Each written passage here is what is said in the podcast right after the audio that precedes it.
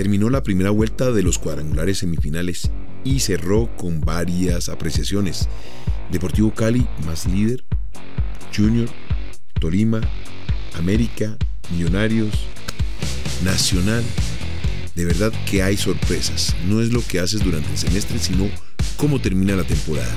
Acompáñame, revisemos y analicemos cada una de las cosas que pasaron durante esta jornada.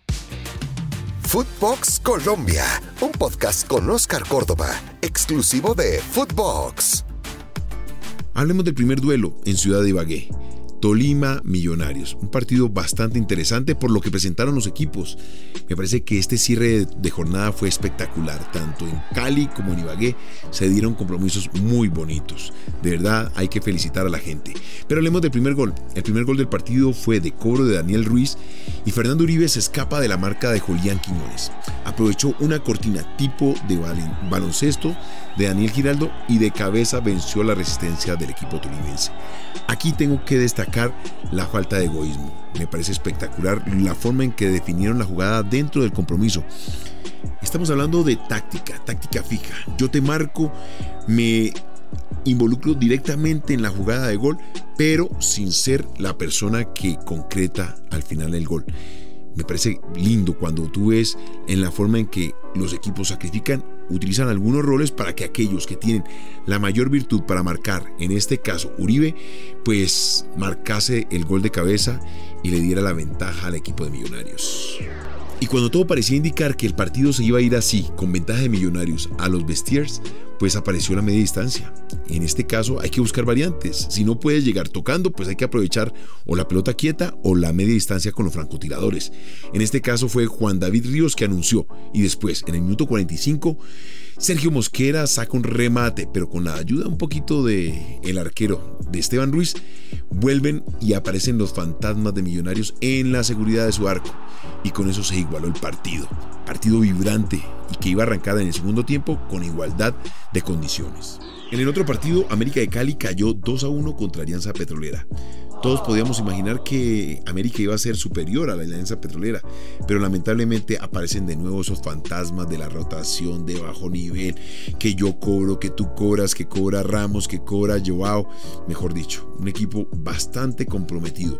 Con tres puntos y lo que va del torneo va a ser muy complicado por lo que uno ve en el terreno de juego y lo que muestra América y sobre todo por las decisiones de su técnico. Ahora vámonos un poco más y en los pequeños detalles y hablemos del partido como tal. En lo personal, me pareció que América fue un equipo demasiado plano, sin sorpresas, muy enredado y además los cambios de Osorio no dieron ningún tipo de variante al equipo vallecaucano. Aquí lo que pasa por el América de Cali es que no tiene ese punch que anteriormente tenía, que su técnico se está equivocando permanentemente y si uno analiza viene arrastrando resultados muy negativos. Mas sin embargo, tiene que dar gracias a las bendiciones del torneo. Si fuese un torneo de ida y vuelta, ya la América hubiese quedado eliminado. Entonces se tiene que apoyar en que ahora viene el retorno de la segunda vuelta y tiene que sacar puntaje perfecto. Yo creo que le va a quedar muy complicado a la América avanzar a la próxima ronda. Pero bueno, casos se han visto.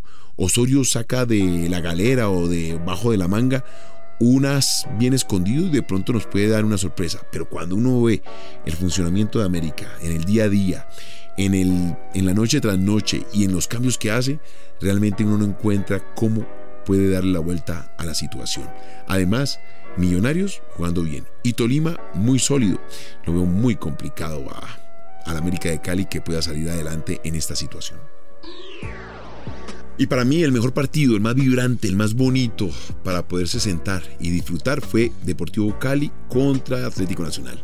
Un partidazo de verdad. Los dos equipos se entregaron en el terreno de juego, desde la disposición táctica, sus técnicos y los mismos jugadores que entregaron todo en el terreno de juego.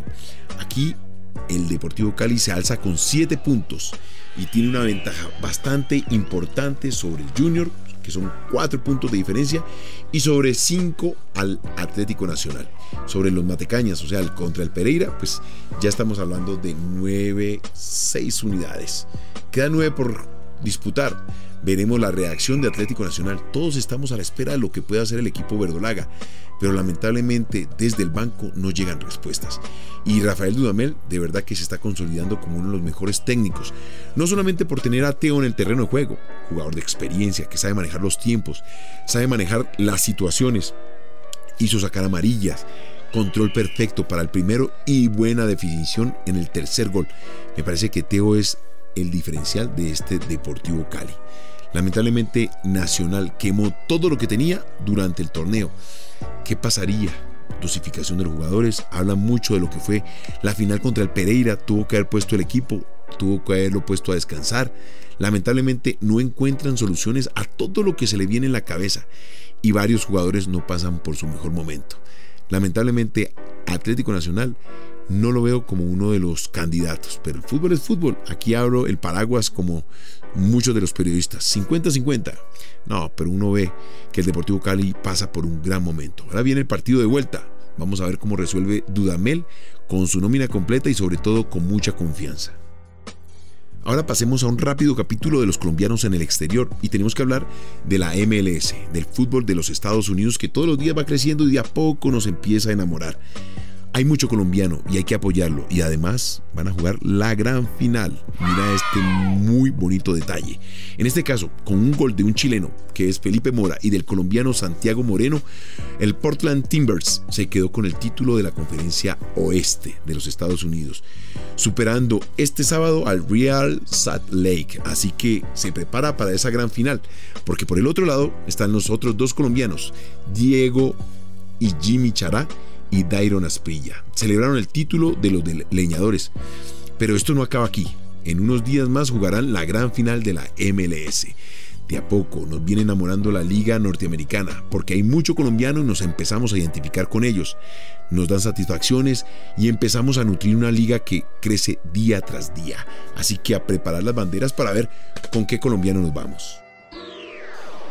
Y este fin de semana de verdad que vamos a tener un buffet impresionante de partidos, de torneos, de clasificaciones, Champions League.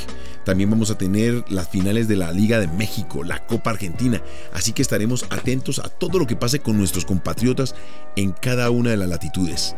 Colombianos que andan bien, colombianos que no andan tan bien. No me gusta hablar de colombianos que andan mal, porque todos hacen su mejor esfuerzo para dejar el nombre de Colombia arriba. Algunos se encargan de cerrar puertas, pero en este caso no voy a hablar del tema. Y para terminar, pues bueno, a mí no me gusta hablar mucho de cosas negativas, pero no puedo dejar pasar algo tan vergonzoso que aconteció en el torneo de ascenso del fútbol colombiano.